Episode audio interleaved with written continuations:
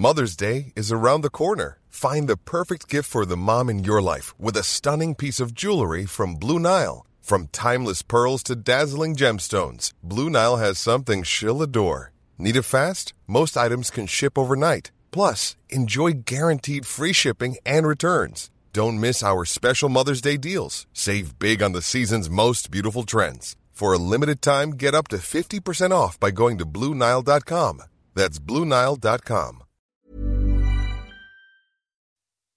This is dedicated to the that was down from day one. Hallo und Vorhang auf für Queens of Rap. Lange wurden Frauen in der Deutschrap-Szene belächelt, ihr Einfluss verneint, ihr Talent ignoriert. Mein Name ist Nina Damsch. Ich bin Musikjournalistin und in diesem Podcast erzählen Female MCs ihre Geschichte. Von ihrem Hustle, aber auch von ihren Siegen.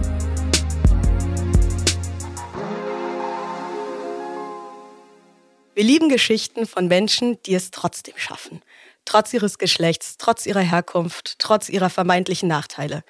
Menschen, die sich in einen Raum begeben haben, in den sie eigentlich nicht so richtig eingeladen wurden und der häufig aufgeteilt ist in zwei Hälften. Wir hier, du dort. Hip-Hop liebt diese Geschichten besonders. Für viele Frauen sind solche Räume beengt und wenig einladend. Und falls sie sie überhaupt betreten, suchen sie nicht selten irgendwann das Weite. Andere empfinden dieses exklusive Gefühl als empowernd. Lisa Ludwig und die ikonische Miriam Davutwandi sind Frauen, die sich mit Deutschrap in einen solchen Raum begeben haben und zu Erfolgsgeschichten wurden.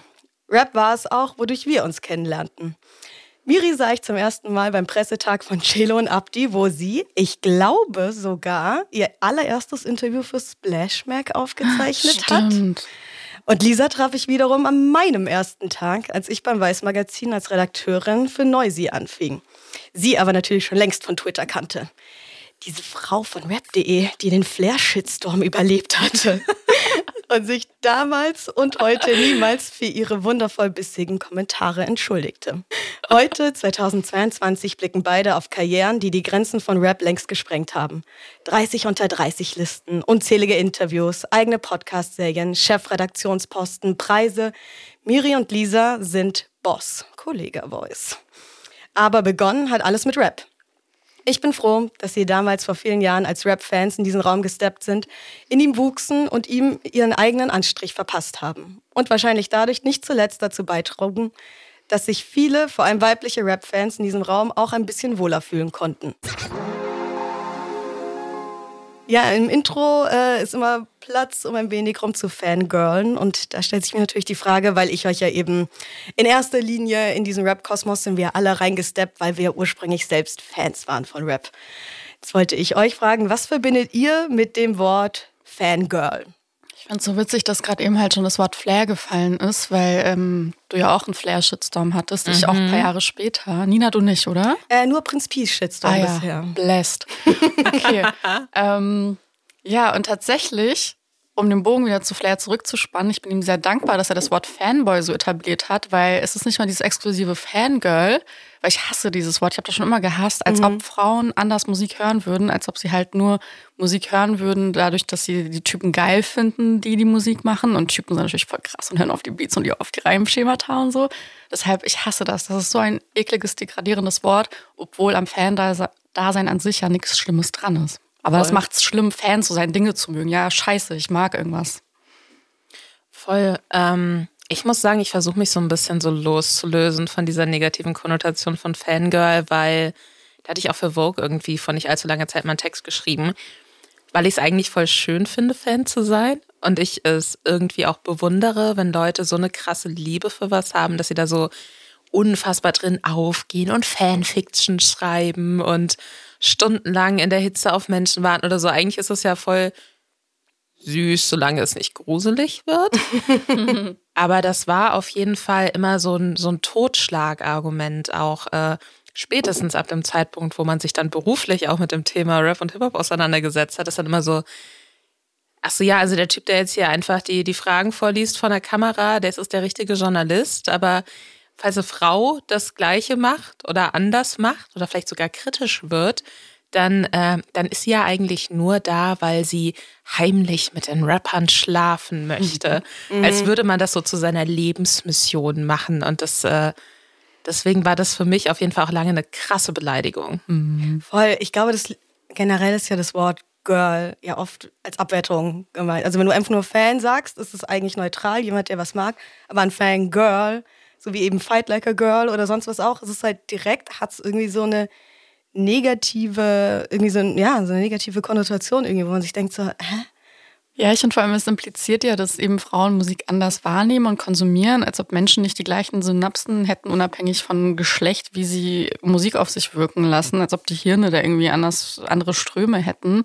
Ähm, wie ich eben gerade schon meinte, so dass Frauen das so voll emotional und über so Oberflächlichkeiten konsumieren, wie aussehen, als ob das das beeinflussen würde und Männer so voll ganz kalt, das ist einfach so, es stimmt nicht. Also wenn irgendwelche Leute ausrasten auf Konzerten und im Moschpitz fast ihr Leben lassen, da sind das Männer. So, das habe ich nie anders, also doch auch andersrum gesehen, aber nicht in diesem Ausmaß. Also wer ist der Fanboy? Der Typ, der sich die Fresse bricht jetzt wegen irgendeinem Rapper oder das Girl, was halt in der ersten Reihe steht und ein bisschen schreit? Also ja, oder same, same. Der, der männliche Fan, der dann glaubt, nur weil sein Rapper-Idol jemanden scheiße findet, diese Person dann bis aufs Blut stalken zu müssen und bei jeder Gelegenheit sich äh, verschiedene neue Accounts macht, um die Person weiter zu beleidigen. Also das finde ich, mhm. Also wenn das dann kein Fanboy ist und das keine peinliche äh, Sache von Phantom ist, dann, dann weiß ich es auch nicht. Aber das ist auf jeden Fall, ja, das ist einer, finde ich, der großen Punkte, ähm, mhm. wo man so eine unterschiedliche Behandlung sieht, die so geschlechtsspezifisch ist. Ich hatte da in meinen letzten Wochen bei Noisy, bevor es eingestellt wurde, auch eine, an einer Reportage gearbeitet damals, wo es um männliche Groupies ging. Und ob das Groupietum eigentlich vor allem durch Deutschrappen die Popularisierung sich eigentlich so ein bisschen gewandelt hat und eigentlich so Typen die neuen Groupies sind und gar nicht unbedingt Frauen. Weil wenn man sich immer diese Videos angeguckt hat von der ersten Reihe, wer da halt schreiend und heulend, schwitzend, ohne T-Shirt dastand, sind halt Jungs eigentlich und nicht Frauen. Und es wirkte wie so ein Ding auch so, hm, ja, das also das kann man ja gar nicht so wahrnehmen, weil es halt so mit Weiblichkeit gelingt ist, dieser Begriff auch Groupie und dieses, diese Art von absoluter quasi Hingabe, dass äh, das für die Leute quasi nicht vorstellbar war, mhm. darüber zu mhm. reden, richtig.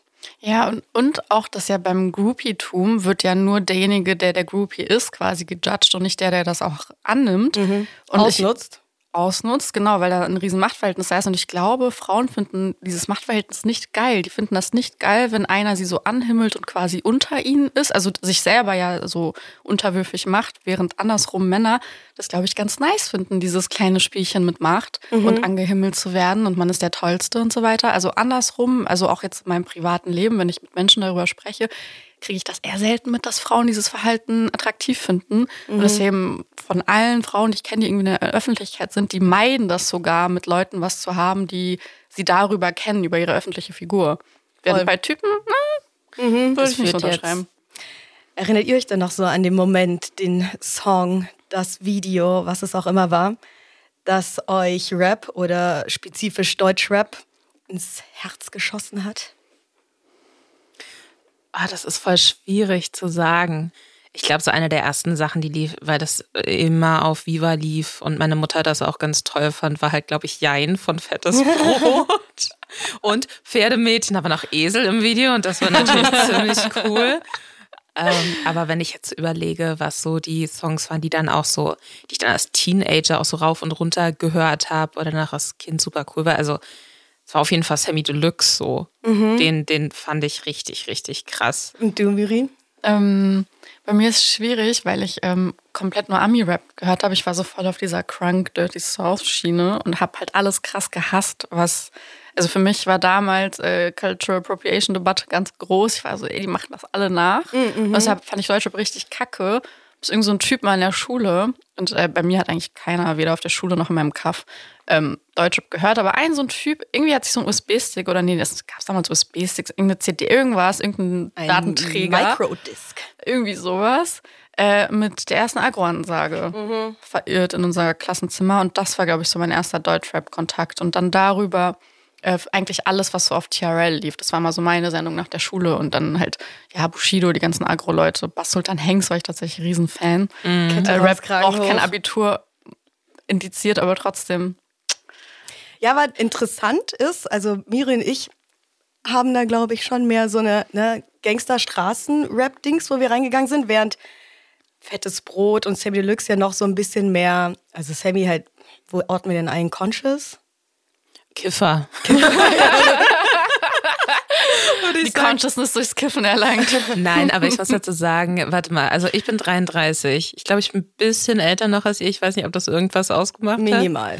Ähm, also ich habe natürlich auch, äh, weiß ich noch, von einer Freundin und das war eine Phase, so, hoho, weißt du, so LMS irgendwie, das lief natürlich nirgendwo, aber irgendjemand hatte das dann auf CD und hat es einem dann gebrannt und das war natürlich auch super aufregend und so. Ähm, aber ich, ich weiß auf jeden Fall, dass es zu Beginn, während ich parallel Eminem über alles gefeiert habe, weil der immer so wütend war und ich das sehr gefühlt Same. habe. Ähm, ich, ich, mochte, ich mochte bei Sammy einfach immer extrem, dass es so unangestrengt ist.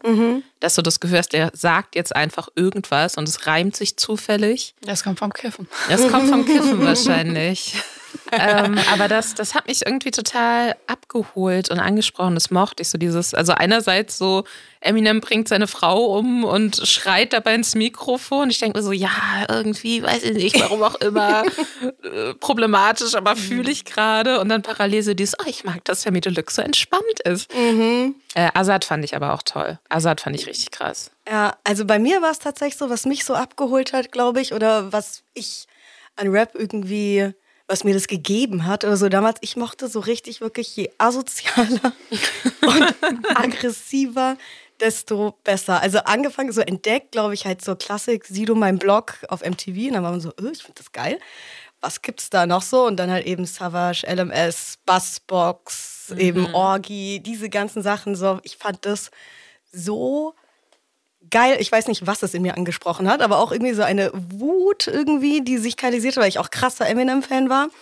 Und ähm, aber ich glaube eben für mich, und das führt mich zu der nächsten Frage hin, hat mich das irgendwie so eine Identität irgendwie, hatte ich fast das Gefühl, mir gestiftet, weil ich immer so, immer die Kleinste sowieso in der Klasse und so recht püppchenhaft und bla aussah. Und irgendwie hatte ich das Gefühl, das gibt mir vielleicht so eine Edge, dass ich so diese krass asoziale, frauenfeindliche oder sexistische Musik halt feier und verstehe. Und ähm, ja, das hatte, äh, habe ich mich gefragt eben, ob eure Rap-Affinität für euch auch irgendeinen anderen Zweck erfüllt hat, als jetzt einfach, ach, ich mag es, wenn Leute schnell singen. Also ich, ich, ich war immer sehr, sehr wütend, weil ich äh, eine chronische Krankheit habe, seitdem ich sechs Jahre alt bin und mir deswegen halt so Spritzen setzen muss und so. Und äh, das, das war natürlich ziemlich scheiße und hat sich jetzt nicht so positiv auf mein Live-Outlook, sage ich jetzt mal so, ausgewirkt. Und, äh, und dann war ich halt auch immer die, so ein bisschen die, die dicke Hässliche in der Klasse. Und das hat mich natürlich zusätzlich auch wütend gemacht. Und dann so dieses so, okay, ihr hasst mich alle, aber ich werde es schaffen. Und so, ich bin ne, so total dann auch delusional irgendwie so, ich bin genau wie Assad. Und so, nein, bist du nicht. Der, der rappt über komplett andere Probleme, die du niemals in deinem Leben haben wirst. Aber so, das hat mich irgendwie so abgeholt. Und dann auch immer so dieses, und das mag ich heute auch noch in Beats, wenn die Töne so kaputt werden und das hört sich so ein bisschen rauschig an. Und ich habe das, das weiß ich nicht, irgendwas macht es mit meinem Herz. Ja. Es gibt sehr viele Dinge, glaube ich, generell für Teenager-Mädchen wütend zu sein, auch ohne chronische Krankheiten. Safe. Aber chronische Krankheit, Dorflife und diese ganzen Probleme ähm, fühle ich auf jeden Fall wahrscheinlich, dass da sehr viel Platz für Wut entsteht, die raus muss. Wie war es bei dir, Miriam? Meinst du in der Retrospektive, dass deine Rap-Affinität irgendwie vielleicht noch einen anderen Grund bedient hat? Yep. Ähm, ja, bei mir war es auch hundertprozentige Identifikationsfläche.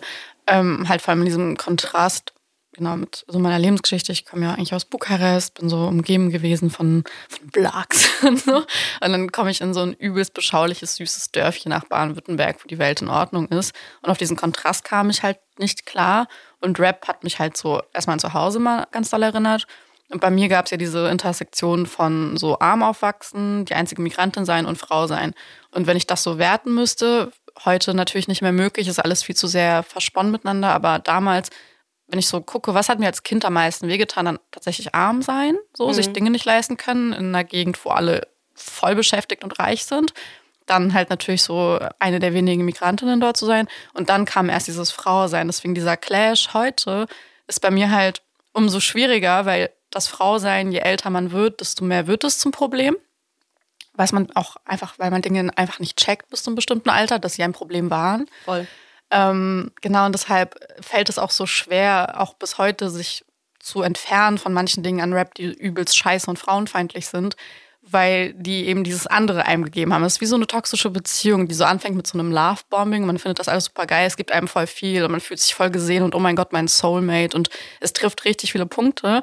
Und dann merkt man, hm, es schadet einem halt auf lange Sicht vielleicht. Man kann sich aber nicht richtig lösen. So ein bisschen. Also ja, es, deswegen, sich davon zu lösen heißt, ich müsste mich auch von großen Teilen meiner Identität lösen. Mhm.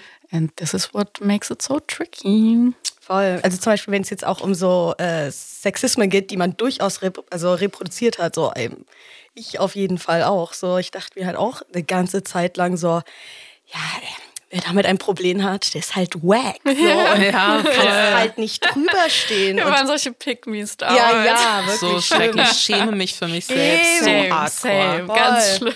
Aber weil es dann auch einfacher ist, irgendwie einzelne Personen da quasi rauszudingseln, als ein System quasi zu kritisieren und zu überlegen, warum ist ein, ne? mhm. ne? Das ist natürlich viel, viel komplizierter und deswegen ist es ja auch leichter zu sagen, so, tja, die anderen sind halt nicht so cool wie ich, wenn die das nicht checken und nicht drüber lachen können fühl dich halt einfach nicht angesprochen.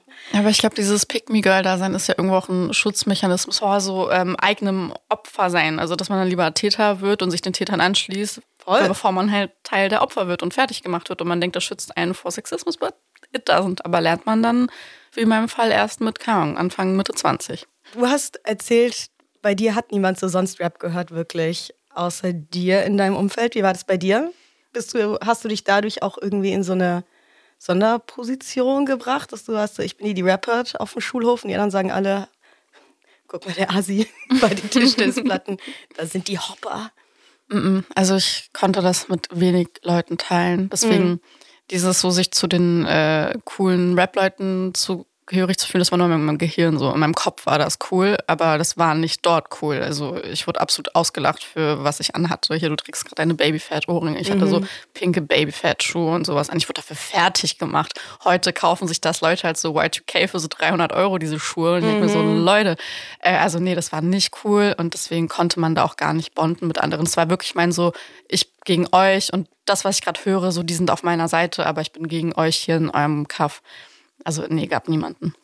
Wie reagierte bei dir so dein Umfeld auf deine Rap-Fan-Liebe? Also das, das, das hatte dann auch so eine ganz komische Verbindung damit, dass ich halt ursprünglich dann auf dem Gymnasium war und äh, aber dann da mehrfach auf wegen Krankheit ausgefallen bin und bei Latein einfach absolut nicht hinterhergekommen bin. Und dann hätte ich halt wegen des wirklich so Bomben-Sechser auch in der Nachprüfung noch eine Klasse wiederholen müssen. Da dachte ich mir, nee, das packe ich nicht, das mache ich nicht dann bin ich auf die Realschule und dann war es halt schon so mein Freundeskreis vom Gymnasium, war dann schon so, Ach, dann kannst du ja jetzt das äh, Quiz, das sich mein Lehrervater für meinen Geburtstag ausdenkt, mit den lateinischen Fragen, ob du das dann noch mitmachen kannst, oh Lisa. Mein Gott, ja, es ist wirklich, ich denk's mir nicht aus. Das war der absolute Wahnsinn. Das ist wirklich passiert? Das ist passiert. Ich saß dann da an einem Tisch und war so, ach so, Lisa, kannst du die Frage überhaupt beantworten? Du bist ja jetzt auf der Realschule. Wer macht an seinem Geburtstag ein Lateinquiz? Digga, wissen die nicht, wie man Spaß hat? Nein, nie. Ähm, aber dann war halt quasi so dieses Rap-Hören, äh, dass ich dann halt auch äh, so, so Straßenrap gehört habe und so. Und das war dann natürlich zusätzlich noch Asi. Und dann so, ja, ist halt so, wenn man auf der Realschule ist. Ne? Also es war so ganz, ganz weird. Irgendwie, dann, dann war ich so in einer unteren Kaste oder was weiß ich, der, mhm. der Popkultur dann so angekommen und dachte ich mir so, ja, aber dafür hasse ich die Sportfreunde Stiller. Zu gutem, also aus gutem Grund. So. Also es war auf jeden Fall mal komisch und äh, meine, das, ich habe mich dann erst so richtig wohl auch damit gefühlt und auch erst so Leute auch gehabt, die mir Neues zeigen konnten, die meinen Horizont erweitert hatten. Ähm, als meine Eltern sich getrennt haben und wir dann endlich eine WLAN-Flatrate hatten, man im Internet sein konnte, ohne dass jemand daneben stand gesagt hat, so, Stunde ist vorbei. Und, und dann ging es halt so richtig los. Das war das die große Zeit der Deutschrap-Internetforen und so. Golden Times. Golden Times. Habt ihr denn dann auch ähm, von eurem Umfeld, seien das Eltern oder eben KlassenkameradInnen oder ähm, NachbarInnen, wer auch immer, der schöne Satz auch, ist der jemals zu euch gefallen? Wie kannst du als Frau so frauenfeindlichen Scheiß hören? Und wie habt ihr damals reagiert? Also zu mir wurde das tatsächlich der, der Punkt nie gesagt, aber ich wusste auf jeden Fall, dass, dass meine Eltern das irgendwie größtenteils und äh, also meine Mutter hat so irgendwann dann auch so ein bisschen immer mitgehört, aber es war schon eher so assi und ich hatte vor allem auch immer so Schiss, wenn das dann mal, wenn ich mich da mal durchgesetzt hatte und ein Lied, was ich mochte, irgendwie dann im Auto lief, dass ich dann immer schon wusste, oh, jetzt sagt gleich jemand Scheiße oder Ficken oder so. Und dann habe ich immer so in dem Moment so abgewandt und so gehustet. So, oh, guck mal, Papa, da hinten ein roter BMW oder so, ne? Und weil, weil ich dann schon immer wusste, so, nee, ich kann das keine Diskussion darüber anfangen und ich will mich jetzt nicht schämen, deswegen so. Also mit Eltern hatte ich dann nicht so das Problem, weil die es einfach nicht verstanden haben. Auch Vorteile, wenn Blessing die Eltern nicht so gut disguise, Deutsch können. Ähm, aber ansonsten, ja klar, dieses, warum hörst du Deutschrap, das, das höre ich bis heute, glaube ich, einmal die Woche oder so. Mhm. Und ich finde, das ist voll die Verhöhnung irgendwie Frauen gegenüber, weil ich finde, das macht so voll die äh, Täter-Opfer-Umkehr draus. Es werden nie Leute gefragt, ja, warum macht ihr so scheiß Musik, sondern warum hörst du die scheiß Musik? Ähm, deshalb, ja, es passiert die ganze Zeit, aber mittlerweile, ich glaube, wir sind alle müde, diese Frage zu beantworten. Genau. Wir haben ja auch sogar noch ne, unser Phantom hochgelevelt und Karrieren sogar mit Rap eingeschlagen. Warum auch immer wir uns das dachten. Und ähm, was würdet ihr im Nachhinein sagen? Wie decken sich so eure Expectations versus Reality? Also ich muss dazu sagen, ich habe ähm, mit 17 schon angefangen, äh, da familiär bedingt sind wir irgendwann nach Bayreuth gezogen in Oberfranken. Und äh, da hatten die quasi so eine lokale Zeitung, Nordbayerischen Kurier. Und da habe ich halt mal von der Schule aus Praktikum gemacht. Und dann habe ich so ab meinem 17. Lebensjahr irgendwie frei für die gearbeitet und die hatten halt so eine Jugendseite und dann kam halt langsam so, oh, Hip-Hop, vielleicht mögen junge Menschen das sogar auf Deutsch. Und dann haben sie halt irgendjemanden gebraucht, der da äh, Interviews macht. Und ähm, im Hirsch in Nürnberg, das war so eine Location, da sind dann immer auch so gerade so große Berliner Rapper und so auch aufgetreten. Und dann äh, habe ich immer irgendwie einen meiner Elternteile dazu überredet bekommen, mich dann nach Nürnberg zu fahren oder bin mit dem Zug hingefahren. Wow. Und, und konnte dann da halt umsonst auf das Konzert, habe dann davor danach ein Interview gemacht und es war natürlich schon sehr, sehr aufregend. Weißt du noch, wer dein erstes Interview war? Oh Gott, vielleicht war es sogar Assad, um ehrlich zu sein. Wow. Ich dachte, ich sterbe. Der war so nett. Der war so nett. Wir saßen in, in, diesem, in dieser Hirsch-Location, so einer komischen, sah aus wie so eine, wie eine Besenkammer. Also, so eine komische kleine Kammer. Und dann habe ich es mir in die Hand geschrieben. ähm, äh, nee, und der war, der war aber echt super nett und ich habe natürlich gleich so totale, so total idiotische Fragen gestellt. Was Zweifel. bedeutet dein Name? Mit wem wolltest du schon immer mal zusammenarbeiten? So solche Sachen. Oder mit wem hast du dann nicht Warum hast du zusammengearbeitet? angefangen zu rappen? Ähm, Rap also halt was. so, ne, wenn man halt einfach so jung ist und man hat da keine Anleitung und nichts, man denkt sich einfach so, okay, ich mache das jetzt einfach. Ähm, und dann äh, hatte ich irgendwann meinen, meinen Schulabschluss und wollte halt unbedingt wieder nach Berlin zurück. Da bin ich in den Kindergarten gegangen, eingeschult worden. Ich wusste mal nicht, ich will nach Berlin zurück. Und ich habe damals voll gerne von Markus äh, Steiger diesen Roya Bunker Newsletter gelesen. Wo er dann auch mal so früher beschrieben hat, wie er mit Kool Savage auf die ersten Konzerte so im bayerischen Hinterland gereist ist und so. Das fand ich wahnsinnig witzig. Und äh, dann hatte ich gesehen, dass der die Chefredaktion für rap.de übernimmt. Und dass die da irgendwie so Praktikumsplätze ausgeschrieben haben. Und dachte ich mir so, ah, ich mag das, wie der schreibt. Und, und ich würde gerne, bei- ich würde gerne, wenn der Chef ist, ein Praktikum machen. Und äh, dann habe ich mich da beworben und dann äh, bin ich nach Berlin dafür gefahren, wurde da genommen und habe dann mein Praktikum gemacht, bin einer Freundin auf dem Boden geschlafen für einen Zeitraum und dann war ich da irgendwann fest und so weiter und so fort. Aber was, ähm, was mich damals so ein bisschen schockiert hat, war, dass es dann halt auch wirklich so anfing von wegen, ah, okay, Lisa, das ist ein weiblicher Name. Deswegen kommentieren wir unter die Review, dass sie ja keine Ahnung von Musik hat. Oder, ah, Interview hat die geführt, mm, weil die mit dem Rapper schlafen wollte. und, äh, und, oder es wurde einem vorgeworfen, ja, man hat sich ja so voll bitchy verhalten und man hat so Oh böse ja, das- Fragen gestellt. Das weiß ich noch, das wurde und bei dir weil man immer Hip-Hop gesagt. hasst. Und ich so, ja, genau, deswegen arbeite ich unterbezahlt für rap.de und lass mich hauptberuflich beleidigen, weil ich Hip-Hop hasse. Ich bin sehr klug und das war mein großer Plan. So, und das, das ist dann halt auch einfach irgendwann so, es Beste waren aber so Anrufe, wenn dann irgendwann jemand hat sich so, keine Ahnung, blöd angemacht gefühlt und dann rufen so Leute an und sagen, ich habe das gelesen und ich komme jetzt vorbei. So, die, die Jungs warten schon, irgendwo Nachwuchsrapper aus Düsseldorf oder so, die Jungs warten schon so, die Autos äh, sind gestartet. Wir finden raus, wo die Redaktion ist. Ja, so, ja, es steht halt im Impressum von der Seite, ne? Also da, da steht halt unsere Adresse. Aber ja, okay, konntest du da von Anfang vorbei. an so drüber lachen oder hattest du da, wurdest du da schon eingeschüchtert? Also ich habe zum Glück tatsächlich, also ne, nur online Hate-Nachrichten oder sowas gekriegt, aber so Anrufe von wegen, wir kommen vorbei, das hatte ich jetzt nie. Du? Mhm. Ja. Ja? Normal. Nee, das hatte ich tatsächlich. Also ich glaube, mich würde das schon einschüchtern. Egal wie, man weiß, dass das eh nicht passiert. Ähm, Ich, nee, ich habe dann immer so einen Adrenalinschub, weil ich mir denke, ja, okay, aber wenn er vorbeikommen möchte, kommt er vorbei. Dann bin ich mir so, ja, okay, dann mach's doch. Ja. Hau mir doch aufs Maul, mach doch. Will ich sehen, wie du's machst. So, ne? Und dann habe ich irgendwie, dann kriege ich so einen Tunnelblick.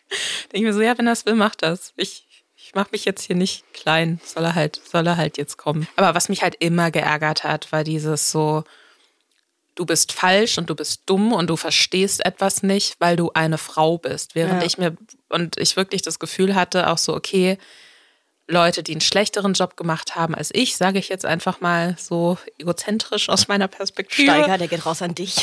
Nein, auf gar keinen Fall. Nur Liebe.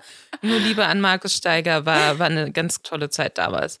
Ähm, aber da, da, die wurden dann so hoch gelobt und haben nicht ansatzweise den Hate bekommen. Und ich hatte immer das Gefühl, man rennt gegen so eine Wand und es wird einem die ganze Zeit gesagt, du gehörst hier nicht hin, du gehörst hier nicht hin. Während ich mir parallel dachte, so ich, wie kann ich noch beweisen, aber dass ich dazugehören will, dass ich die Musik liebe und so weiter und so fort. Und irgendwann dachte ich mir dann, ich probiere es jetzt nicht mehr zu beweisen, weil macht ja keinen Sinn. ja. Wie war das bei dir, Miri? Mm, ja, Ich hatte nicht so wirklich Erwartungen an das Ganze, deswegen konnte da auch nicht so viel enttäuscht werden. Ich habe eine gute Sache, die ich äh, habe und die mir mal mitgegeben wurde, ist tatsächlich dieses so alle kochen mit Wasser. Sagt man das so? Ich kann so deutsche Sprichwörter nicht. Sagt man das Ich glaube, ja. so? Äh, Alle ja. kochen mit Wasser? Ja, also basically alle Leute sind gleich. Und dementsprechend habe ich noch nie so richtig idolisiert oder idealisiert Menschen. Und das hat mich, glaube ich, ganz gut durch diese Zeit immer gebracht, dass ich jetzt nicht dachte so, wow, meinst du da? Und dann werde ich voll enttäuscht, sondern dass ich eher so dachte, ach ja, der ist ja netter als gedacht, aber andersrum eher selten. Ähm, genau, also nee, da konnte nichts enttäuscht werden. Ähm, und äh, genau bei meinen Anfängen war das ja so, ich habe ja ein Praktikum bei Hip Hop Tea gemacht. Vor, boah, das war im ersten Semester oder so, das weiß eigentlich auch kaum einer. Ähm, und das habe ich zum Beispiel auch nur gemacht, weil ich ein Praktikum gesucht habe, was ich easy machen kann, weil ich ja immer so viel ackern musste neben Studium und allem. Dachte ich so, ah geil, das kann ich von zu Hause aus machen. Brauche nichts außer Skype, muss nirgendwo hinfahren. Plus, ich kann trotzdem meinen tausend Jobs und meiner Uni nachgehen und schreibe über Rap. Also das kann ich eh. Deswegen dachte ich, okay, easy, dann kriege ich meine Leistungspunkte da in der Uni ganz easy. So, es musste irgendwas mit Medien zu tun haben. Und ähm, deswegen ist so mein Einstieg ins Game eh so zufällig gewesen und nicht so forciert von wegen, ich wollte das so sehr, dass es dann auch wehtut, wenn du dein Ziel nicht erreichst oder dass du enttäuscht bist, weil du merkst, ah, die sind alle gar nicht so geil, Musikindustrie ist auch nicht der happiest place to be. Und dann ist auch das mit dem Splash Mag, als ich dann da ähm, die Chefredakteurin wurde, war auch so random. Es war richtig random, dass dieser Platz frei wurde und dass dann ähm, random zwei, drei Leute zum Spaß meinten, "Hä, mach doch mal. Und ich war so, ja, kriege ich eh nicht. Ich bin Studentin mit Depressionen so und wohne irgendwo in Leipzig auf der Eisenbahnstraße und verrecke hier in meinem Zimmer jeden Tag, als ob ich Chefredakteurin werde. Dann habe ich ja auch so eine übelst crackige Bewerbung geschrieben, die ja nicht mal richtig war, sondern ich habe ja nur so Songlinks mitgeschickt, um zu zeigen, was für einen edgy Musikgeschmack ich habe. Hip-Hop-Moment. Ja, und das wurde äh, anscheinend gut aufgenommen und ähm, ja, dann ist es halt auch wieder so zufällig passiert. Dann hieß es, okay, komm zwei Wochen her, fang an. So, aber dadurch, dass es nie so dieses, ich studiere das jetzt und mache ein Praktikum und will das so sehr, war die Enttäuschung auch relativ gering immer und man wusste ungefähr, woran man ist. Ich meine, ich wurde abgehärtet. Meine ersten Jobs bei Hip-Hop.de waren tatsächlich, das war diese Kollega-Vlog-Time, als er jede Woche so Vlogs rausgebracht hat und ich musste die die ganze Zeit Das waren posten. großartige Zeiten Also, für Weiß auch. Deswegen, man ist abgehärtet. ja, man ist massiv abgehärtet. Weißt du Ähm, noch das erste Interview, mit wem das war bei dir? Das war wahrscheinlich tatsächlich dieses Trettmann-Ding, was ich damals gemacht habe. Ähm, hier zum Thema dieses, wie kannst du als Frau äh, Hip-Hop hören?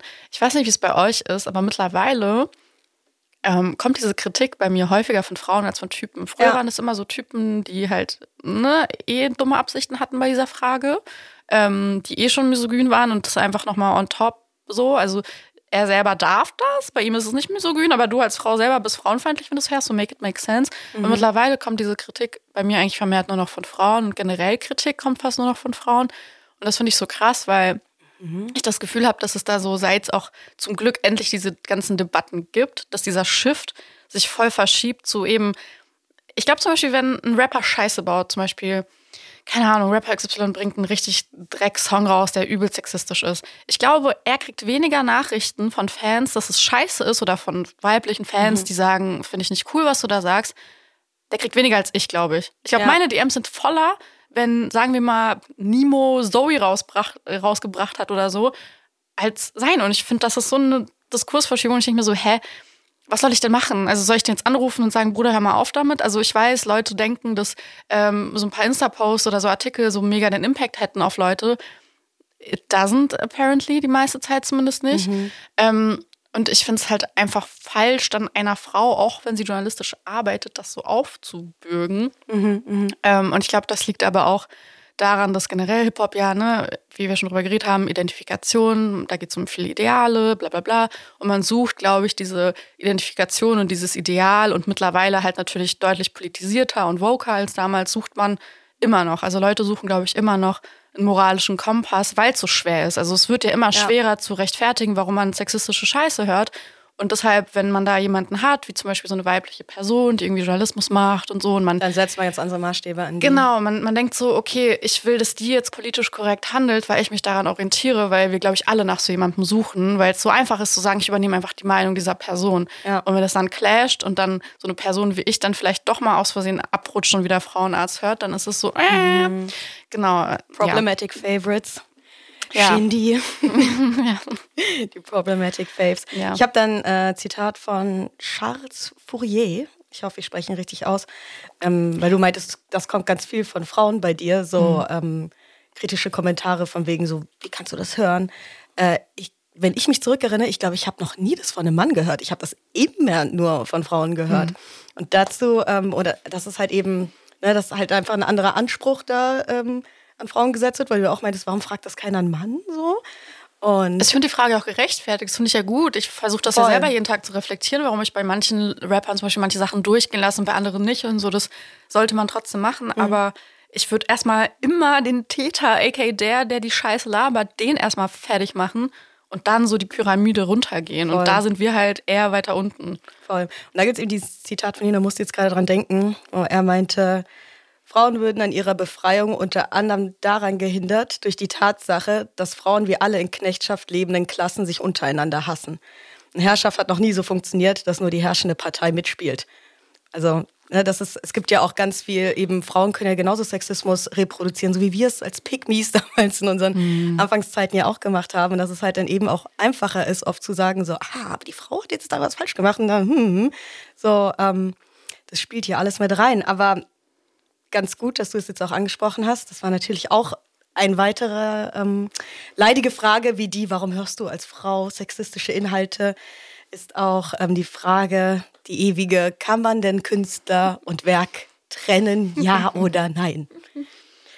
Ich finde das so schwierig, das so generell zu beantworten, weil das, glaube ich, was sehr Persönliches ist und elementar damit zusammenhängt, was für ein für Emotionen an Dingen dranhängen. Also für mich ist es jetzt zum Beispiel, Kevin Spacey war immer mein Lieblingsschauspieler. Ich finde alle Filme fantastisch, in denen er mitspielt. Ich liebe American Beauty seit fünf Milliarden Jahren. Es gibt keinen Film, den ich öfter geguckt habe. Und dann kamen diese, äh, diese Vorwürfe gegen ihn, an denen was dran zu sein scheint. Auf jeden Fall steht er aktuell deswegen vor Gericht. Ähm, und das ist ein Punkt, wo ich mir denke, ich möchte nicht mehr unterstützen, was der in Zukunft macht. Und das ist, äh, das macht mich traurig. Und ich finde es okay, wenn der in Anführungszeichen gecancelt wird. Und gleichzeitig denke ich mir aber, ich kann mir nicht vorstellen, nie wieder American Beauty zu gucken, weil ich liebe diesen Film. so. Und dann muss ich, dann mache ich die Trennung so, dass ich mir denke, ich unterstütze den nicht mehr in Zukunft und ich feile den gedanklich von dem Podest runter, auf, den ich, auf das ich ihn immer gestellt habe. Aber es gibt einfach Dinge, wo für mich so viel Emotionales auch dranhängt, so viele Erinnerungen dranhängen. Da müsste ich was aus mir selbst rausschneiden, mhm. um, ähm, um so vollends zu sagen, nee, der findet jetzt überhaupt nicht mehr statt, ich gucke mir nichts mehr mit dem an. Und, und das finde ich halt schwierig. Und ich, ich finde halt auch so dieses, wenn jemand furchtbare Sachen macht und ich finde den neuen Song von der Person gut, wie gehe ich damit um?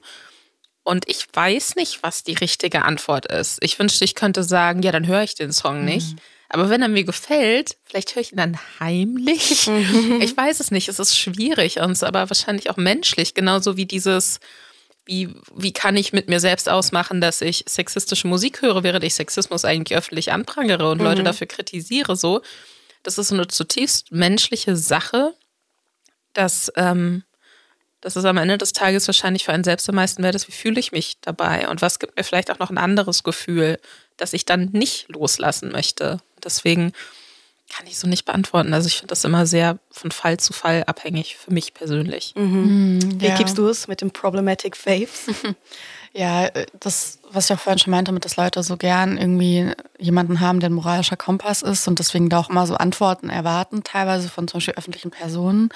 Ähm, ja, es gibt da keinen kein Schwarz-Weiß bei dem Thema. Ich müsste das bei jedem Künstler oder wahrscheinlich für jeden Song einzeln jedes Mal beantworten, ob ich das jetzt okay finde für mich selbst oder nicht. Ich fühle mich aber ehrlich gesagt von vielen Künstlern dann oft verarscht, wenn sie dann heißt, äh, wenn sie dann sagen, ja, das muss man jetzt trennen. Aber ich denke mir so, Bruder, du verkaufst mir die ganze Zeit Emotionen und ähm, lässt es so rüberkommen, als wäre das das Tiefste deiner Seele und dann sagst du aber, ja, aber das muss man ja trennen. Das finde ich dann immer wiederum schwierig. Ähm, und ja, also ich finde auch da, wie gesagt, es gibt kein Schwarz-Weiß, es gibt auch Grenzen. Zum Beispiel, wenn ich äh, wirklich höre, jemand ist zum Beispiel ähm, wegen sexueller Gewalt vor Gericht etc., mhm. dann kann ich das mit meinem Gewissen nicht mehr vereinbaren. Ähm, aber sonst, reden, also davon mal ab, äh, finde ich, ist es weniger so das Trennen von Künstler und äh, Kunst, sondern eher so Widersprüche aushalten. Ich glaube, das ja. machen wir eh die ganze Zeit. Ich glaube, das ist es eher. Und ich finde, die kann man schon auch aushalten. Und auch das vergleiche ich, wie gesagt, auch gern mit dieser toxischen Beziehung oder auch mit meinen Brüdern. So, das sind so zwei breite Kanacken, die teilweise echt komische Einstellungen haben. Aber gleichzeitig geben die mir auch total viel und ich bin mit denen aufgewachsen, so wie mit Rap auch. Man kann da nicht einfach einen harten Cut machen. Derjenige werfe den ersten Stein, der kein problematisches Familienmitglied am Weihnachtstisch gegenüber sitzt. Ja. Ähm, mir ist was äh, selber eingefallen zu der Frage, die ich euch vorhin gestellt habe, mhm. was Expectations versus Reality anging von eben ah, ich würde so gerne mit Deutschrap arbeiten, zu ich habe jetzt tatsächlich dort gearbeitet. Ähm, was mir voll aufgefallen ist, war, dass ich tatsächlich so die meisten übergriffigen Situationen oder wo ich das Gefühl hatte, ich wurde als weibliche Journalistin anders behandelt oder eben sexistisch behandelt, tatsächlich nicht von den krassen Gangster-Rappern oder Straßenrappern war, sondern eher halt tatsächlich Rapper, die so Feuilleton-Lieblinge sind eher oder ja. so als Woke Kings ja. oder so als die äh, die stehen auch auf gegen Sexismus und mhm. die kritisieren jetzt zum Beispiel einen Bushido wieder. So von denen habe ich, mit denen habe ich viel krassere Situationen erlebt, als jetzt mit einem, ohne ihn Schutz nehmen zu wollen, 100 Prozent problematisch. Aber jetzt Beispiel Farid Bang. So. Mhm. Und das fand ich super überraschend. Aber andersrum bei denen, die wiederum dann cool waren dir gegenüber das habe ich dann auch oft gehabt. Da finde ich auch mal voll äh, wichtig zu reflektieren. Ist jetzt mir cool, weil ich in einer Machtposition bin? Wäre er mhm. zu einem, in Anführungszeichen, normalem Fan anders, der jetzt nicht die Strukturen hat und der jetzt nicht weiß, wer dein Labelchef ist und der anrufen könnte? Ja. Das finde ich auch immer ganz schwierig. Ähm, ja, aber tatsächlich so ähnliche Erfahrungen habe ich auf jeden Fall auch gemacht. Deshalb finde ich das auch immer so schwierig, wenn Leute sagen, ja, aber guck mal, was der rappt und was das für ein Assi ist, ist doch klar, von dem hat man zu erwarten, dass er sich scheiße benimmt. Nee, finde ich nicht, weil im Umkehrschluss wird das ja bedeuten, die mit den super lieben, netten Texten, die der Ex-Freundin von vor äh, 20 Jahren noch hinterher heulen, das sind die netten. Mhm. Nee, halt nicht. Halt eben nicht. Und deswegen finde ich das so schwierig, wenn wir sagen, ja klar, dass Jesus das und das gemacht hat. Er ist ja so, er rappt doch die ganze Zeit darüber. Nee, was heißt im Umkehrschluss? Die mhm. lieben Boys sind wirklich lieb. Nee, eben nicht. Voll. Voll. Ich muss sagen, meiner Erfahrung nach, also die mit angenehmsten Interviewerfahrungen hatte ich tatsächlich mit Ami-Künstlern. Echt? Also mein erstes Interview, was ich ohne jede Vorbereitungszeit, weil mir das so hingeworfen wurde. Es war, glaube ich, erste oder zweite Woche Praktikum bei rap.de. Dann war es so, okay, wir machen ein Interview mit RZA. ähm, und ich so, oh Gott, darf ich bitte mitkommen? Riesen Wu-Tang-Fan immer gewesen. So, darf ich bitte, bitte mitkommen? Und dann wurden so die Aufgaben verteilt, während wir schon so halb aus der Tür raus waren. Also, okay, äh, Praktikant 1, du machst die Kamera. Und dann steige so, ich mach die Fotos, Lisa, du machst das Interview. Und ich war so, was? Ohne Vorbereitung mit meinem beschissenen Schulenglisch. und dann komme ich da hin und wir hatten eigentlich so voll den kurzen Slot und dann war, kam auch irgendwann die PR-Frau und, und RZA, RZA war dann halt echt so, nee, aber ich rede doch noch mit ihr. Oh. Und das war so, so nett. Ich dachte die ganze Zeit, ich sterbe während dieses Gesprächs. während ich dann so andere Sachen hatte, wo dann, keine Ahnung, ein deutscher Rapper, dessen Namen ich jetzt nicht nenn, zu nennen brauche, spaßhaft äh, angedeutet hat, er könnte mich ja jetzt auch einfach in seinen Keller sperren und Ne, und dann sitzt du so alleine bei der Person im Auto und bist ist die Tür noch offen? so, deswegen, das, das ist so mein, das, das war meine Interviewerfahrung tatsächlich. Amis, sehr, sehr cool. Kid Cudi auch sehr, sehr cool. Oh, das, äh, das ist tatsächlich wenig überraschend. Aber das finde ich schön. Eigentlich wollte ich ja mit einem äh, mal wieder runterziehenden Zitat eigentlich enden. Aber ich finde das eigentlich schöner, wie Lisa das jetzt eingeleitet hat, dass wir mit wholesome Vibes enden. Das heißt, Miri, teil doch mit uns eine wholesome Story aus deiner Karriere als Deutsch-Rap-Journalistin. Tatsächlich, ähm, tatsächlich Hafti war most wholesome Interview Experience. Ähm, Full Circle-Moment. Ja, weil, ähm, nee, das war richtig nice. Natürlich, das war tatsächlich eins der Interviews, wo ich dann schon auch dachte so, hm, aufgeregt, wäre schon cool, wenn es gut läuft. So.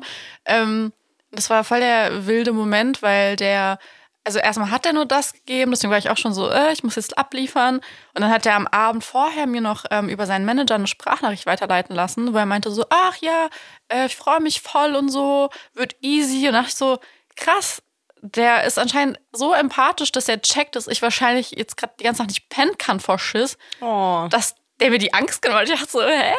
Wie kommst Das fand ich richtig sweet. Und das Interview an sich war dann natürlich chaotisch, aber super wholesome. Also der kam dann zwar rein um 11 Uhr morgens, als wir angekommen sind aus Berlin in Frankfurt, voll verpennt. Ich hatte noch Schlafanzug an, war noch ungeschminkt, Fragen noch nicht fertig, weil ich dachte, easy, wir haben bis nachmittags Zeit. Und dann kam er an, war so, wir machen jetzt dieses Interview im Rumors in dieser äh, Bar unten. Ich war so, fick mein Leben, Alter, hab ich in zwei Minuten fertig gemacht, kurz auf Klo, schnell die letzte Frage aufgeschrieben und dann war so, okay, machen wir. Und es war richtig wholesome, erstmal an sich. Und dann war er so, ja, jetzt haben wir noch Zeit, ist ja erst Mittag, dann sind wir so essen gegangen. Mit, er hatte 50 Leute, glaube ich, dabei. Also, ich habe noch nie so viel Schwarzkopf an meinem Ort gesehen, wenn es nicht irgendwie eine Hochzeit war.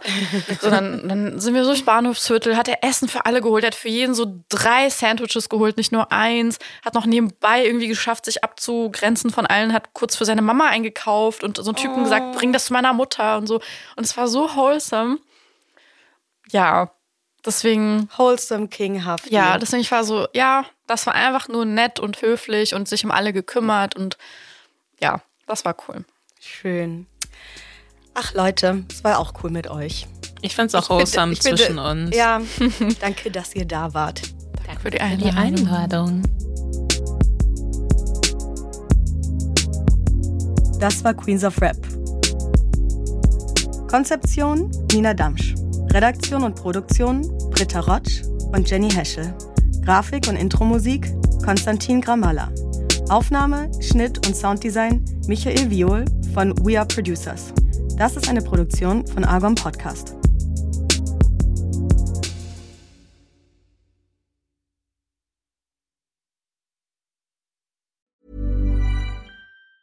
Hey, it's Danny Pellegrino from Everything Iconic.